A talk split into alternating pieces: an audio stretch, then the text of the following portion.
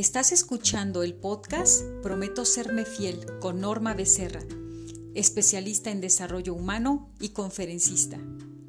Si tú quieres conocer y despertar tu poder interno para entender cómo funciona tu mente, tus emociones y tomar el control de tu vida, este podcast es para ti. Bienvenidos a Prometo Serme Fiel, una nueva forma de vida y un despertar de la conciencia. ¿Qué tal amigos? El tema de hoy, no puedo poner límites. Los límites son esa división que separa físicamente dos territorios, que separa las calles o las casas, las bardas que tenemos. Pero esos límites también existen en nuestra mente, son límites que se han impuesto con palabras y que a veces no son respetados. Uno de los problemas de no respetar los límites de entre los seres humanos son que a veces no se conoce y no se reconoce el papel que está jugando cada individuo. La falta de respeto que no se tiene respetando a los límites de las demás personas vienen de una confusión de no ubicarse en un empleo. El jefe tiene su lugar y los empleados tienen el suyo y por tanto al reconocer qué papel juega cada quien deberían de saber cuál es el límite que el jefe tiene hacia sus empleados y los empleados hacia el jefe. Porque aunque el jefe tenga un rango en la jerarquía de la empresa mayor, no significa que puede rebasar los límites que tienen las personas que están a su cargo, porque finalmente como humanos todos estamos en ese mismo nivel, si pudiéramos llamarlo de esa forma, que todos somos seres humanos. ¿Y qué sucede en los hogares? En los hogares no vamos a decir exactamente que hay jerarquías, quizás no marcadas como tal, pero sí hay diferentes comportamientos de cada persona. Los hijos deberían de tener un comportamiento que no es igual al de los padres. Y si son hijos adultos e hijos menores, todos tienen un lugar diferente. Todos juegan un papel distinto. Y este es el punto, que cuando no hay claridad en el que papá es el papá y tiene un papel que juega, un rol, hay confusión en algunas familias, tanto con la esposa, con el esposo y hacia los hijos, mayores o pequeños, y eso ocurre dentro de la familia que se conforma entre esposo y esposa. Pero también a veces hay confusión cuando esta familia eh, tiene a la familia agregada que serían los hermanos, los tíos, los primos, los abuelos. Si estas personas no tienen claro qué papel está jugando cada individuo, rebasa los límites. Y los límites aunque no hay una línea física que se pueda ver, los límites están marcados por este papel que juega cada quien.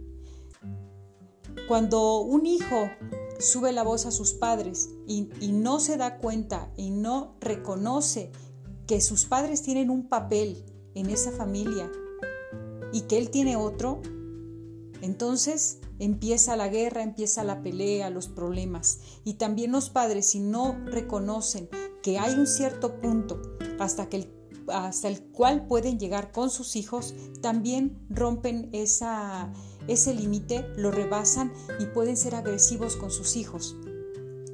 Y esto ocurre, como un ejemplo he puesto, la familia y el trabajo, pero esto ocurre en la sociedad.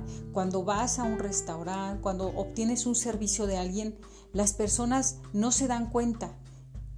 De repente tú puedes ser el cliente y te están brindando un servicio, pero en otra ocasión tú puedes ser quien brinda el servicio y tengas un cliente frente a ti. y los papeles cambian. El respeto siempre tendrá que ser el mismo como seres humanos, pero hay ciertas atenciones que un cliente debe de tener con la persona que le sirve y el que sirve tiene que tener ciertas atenciones con el cliente al cual le está brindando el servicio. ¿Y a qué voy con todo esto? Que hay algo muy necesario en la sociedad, reconocer el papel propio de cada persona. Y el tema que dice no puedo poner límites, te voy a decir qué es lo que sucede. Primero, porque no se reconoce el papel. Y este papel también se ha perdido porque a lo largo de la infancia, de cómo hemos sido educados, aprendimos a decir muchas veces que sí cuando queríamos decir que no. Entonces nos acostumbramos a decir constantemente sí. Y cuando tú quieres decir que no a esta etapa adulta, a veces terminas diciendo que sí. Y decir sí a costa de tu propia salud, a costa de tu propia integridad, te afecta, te hace mucho daño. Y hay algo que sucede aquí. Si yo digo que no, siento culpa, porque desde mi infancia aprendí a decir que sí, y cuando decía que no y cuando no obedecía era mal visto. Entonces, el día de hoy, en la edad que tenga como adulto, pues no importa que yo me reconozca una persona libre, porque hay algo dentro de mí que me impide sentirme en realidad libre. Y no puedo ponerle límites a las personas porque permito que sobrepasen esa línea hasta donde yo quería que llegaran conmigo. Y es muy importante que aprendamos a poner límites, porque muchos niños también son heridos y lastimados porque no se les ha permitido poner límites, porque han sido acostumbrados a decir que sí, que sí a los adultos, que sí a las personas que están a su alrededor. Y cuando ellos quieren defenderse y decir que no, muchas veces ya no pueden decir que no, porque han aprendido a decir que sí. Y entonces, ¿cómo puedes empezar a poner límites? Empieza a decir a pequeñas cosas no. Y este no, cuando lo digas, debes de tener en cuenta que estás diciendo un no sincero, un no eh, con amor a ti mismo. ¿Por qué cuando dices no con amor a ti mismo significa que estás diciendo que no porque en realidad tú no puedes ayudar a esa persona? En realidad no puedes hacer lo que te están pidiendo porque estás cansado, porque no puedes emocionalmente ayudar a esa otra persona. Y eso, eso es honesto, porque te estás cuidando tú. Porque si a veces das más de ti y no puedes, tú te enfermas, tú te sientes mal, a ti te hace daño. Y cuando te sientes mal y te haces daño, lo vas a reflejar forzosamente en otras personas a las que tienes enfrente, en personas a las que tú quieres y que terminas lastimando y dañando porque te exigiste más de lo que podías dar. Decir no no tiene por qué causarte culpa, porque tienes derecho también a ver por ti. Y cuando tú des un sí, que sea un sí honesto, que no sea algo que te está robando a ti tu paz, tu tranquilidad. Así que tienes que reconocer que a veces tendrás que decir que sí y a veces tendrás que decir que no. Y sobre todo, cuando vas a empezar a poner límites a los demás con tus actos, cuando dices que sí o cuando dices que no, o cuando dices detente, esto que estás haciendo a mí no me gusta, esto no me hace sentir bien.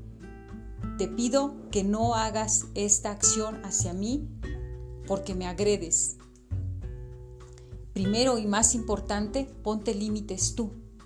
Reconoce hasta dónde vas a permitir que otra persona llegue hasta dónde le vas a dejar llegar y que rompa esa barrera en la que tú te sentías seguro y cómodo. Reconoce todo esto para que puedas empezar a decir no sin sentir culpa.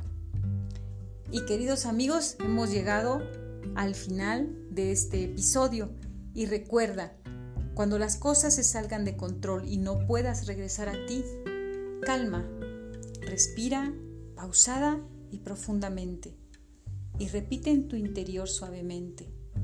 Prometo serme fiel. Fiel a tu verdadera identidad, a tus valores. Fiel para poder poner límites sin que sientas culpa y sin que dañes a los demás. Soy Norma Becerra. Si te sirvió esta información de desarrollo personal, compártela. Me ayudas a mí y ayudas a otros.